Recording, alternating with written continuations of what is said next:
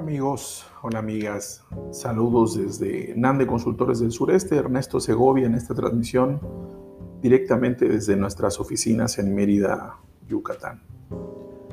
Pues bien, algo que nos han pedido eh, diferentes empresarios a través de las reuniones y conferencias o videoconferencias que hoy hemos estado impartiendo a nivel nacional fue este podcast que hablara sobre las jornadas de trabajo.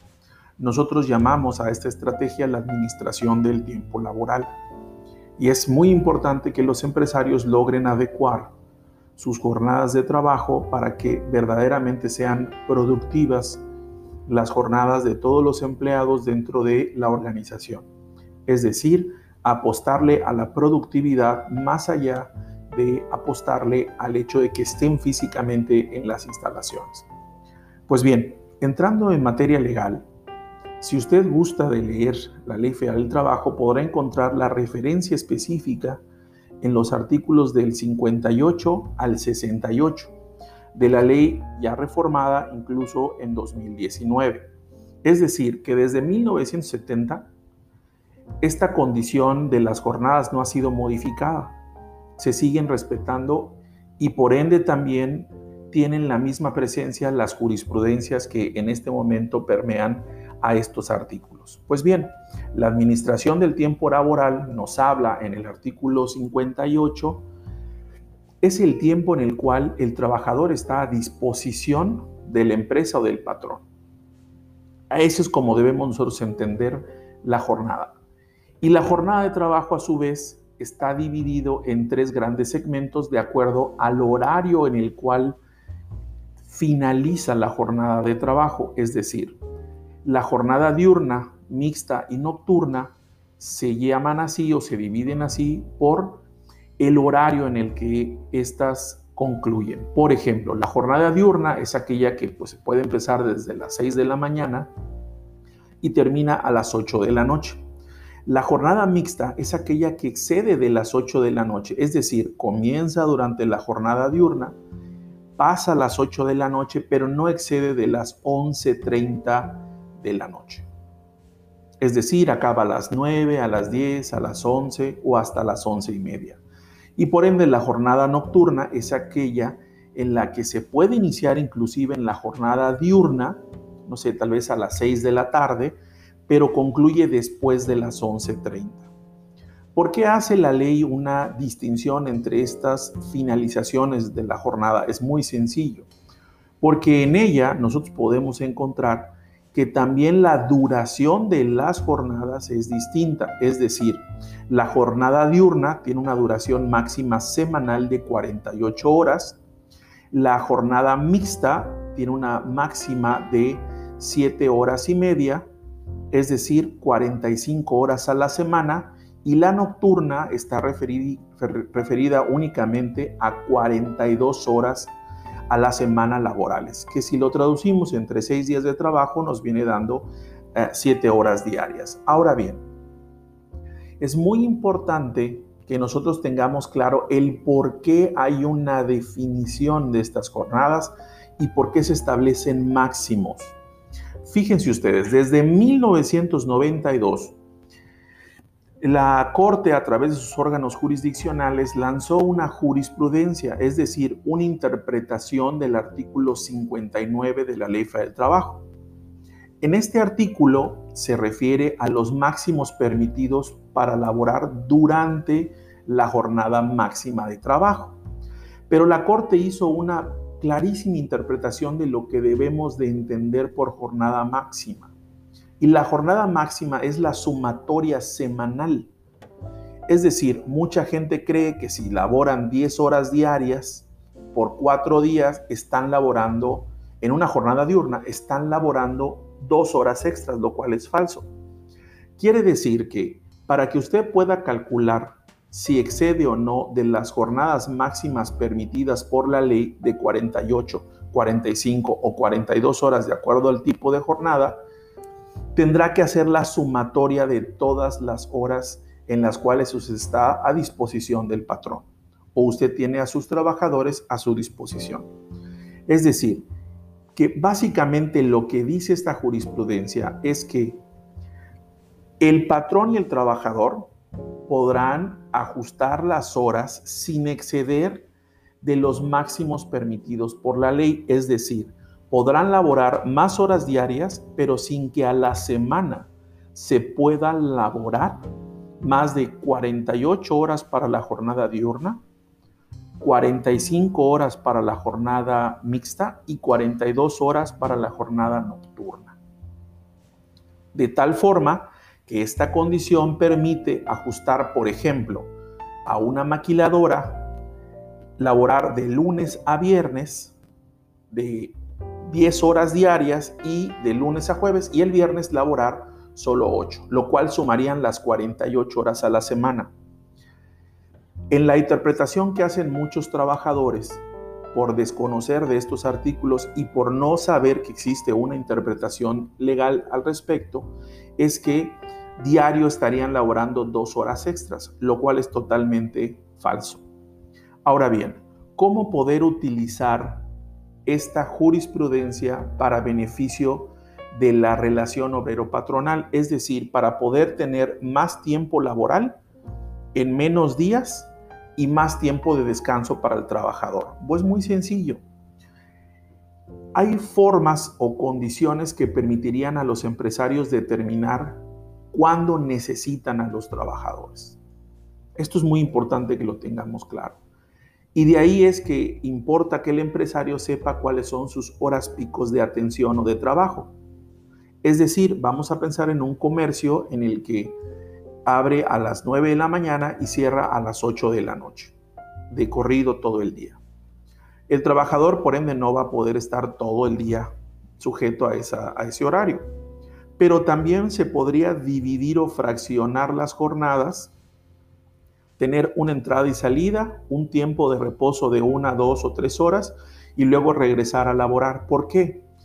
Porque de una u otra manera Tal vez en esas horas en el que el trabajador puede irse a descansar, ese horario es un horario que nosotros llamamos horario muerto de atención, donde hay muy poca actividad con nuestros clientes. Y así, de esa forma, se puede obtener un mayor eh, número de horas laborables por los trabajadores y, por supuesto, también tener todos nuestros horarios cubiertos para beneficio de nuestros clientes o de nuestros usuarios.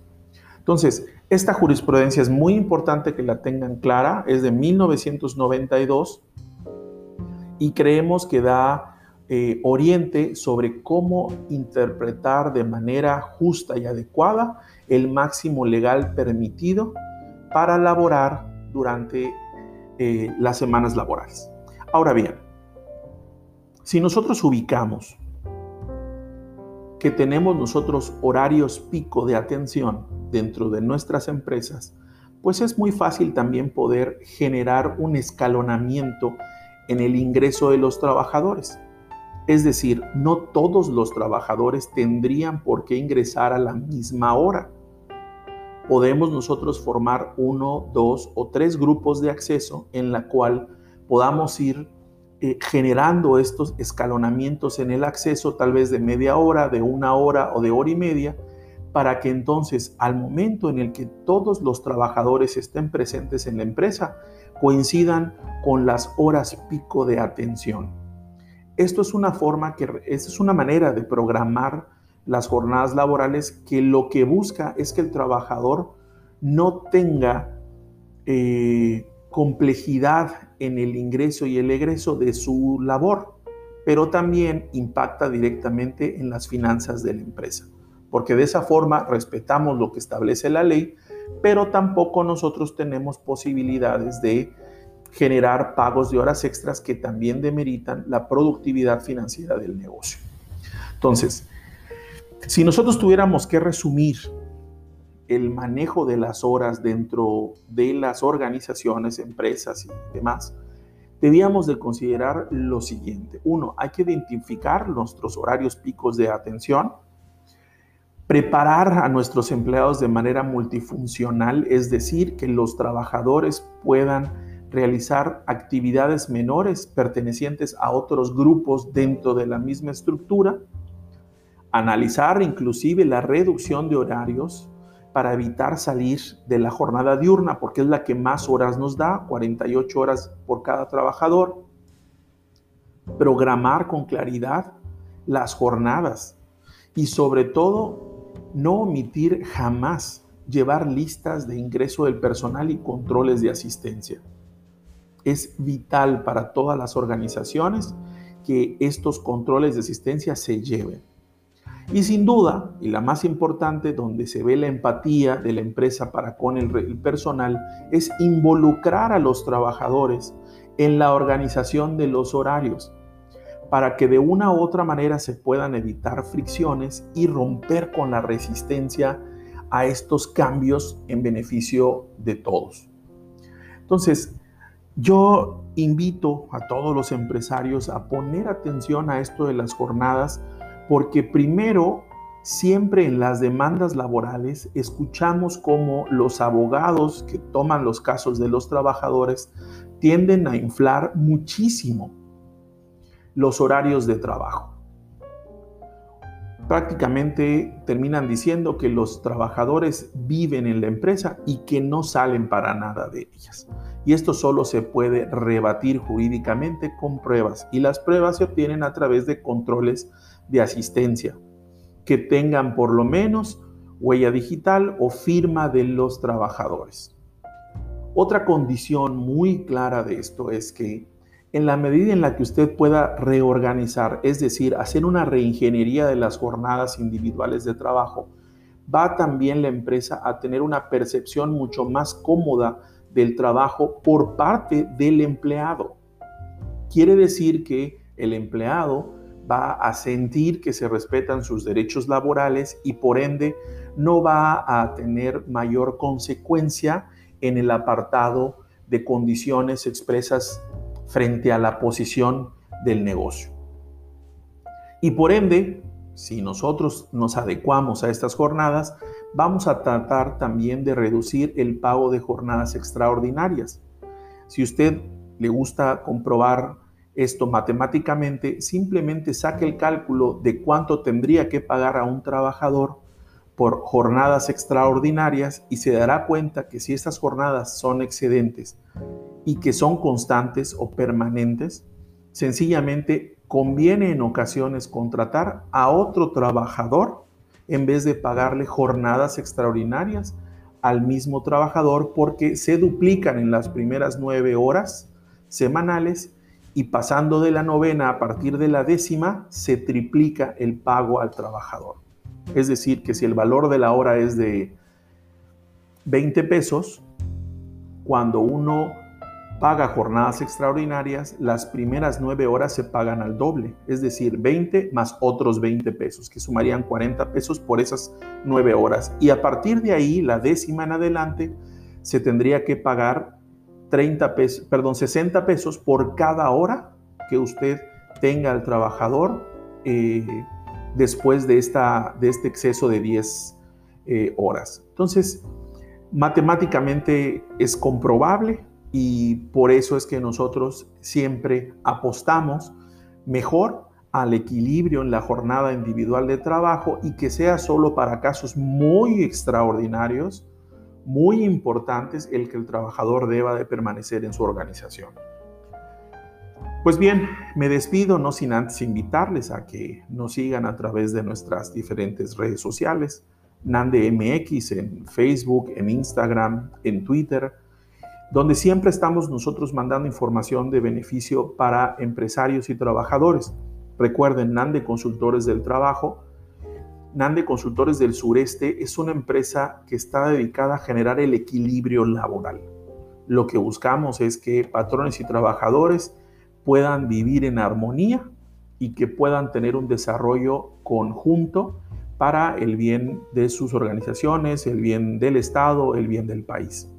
Me despido Ernesto Segovia desde Nande Consultores del Sureste. Les agradezco mucho su atención a esta breve cápsula auditiva llamada podcast. Hasta luego.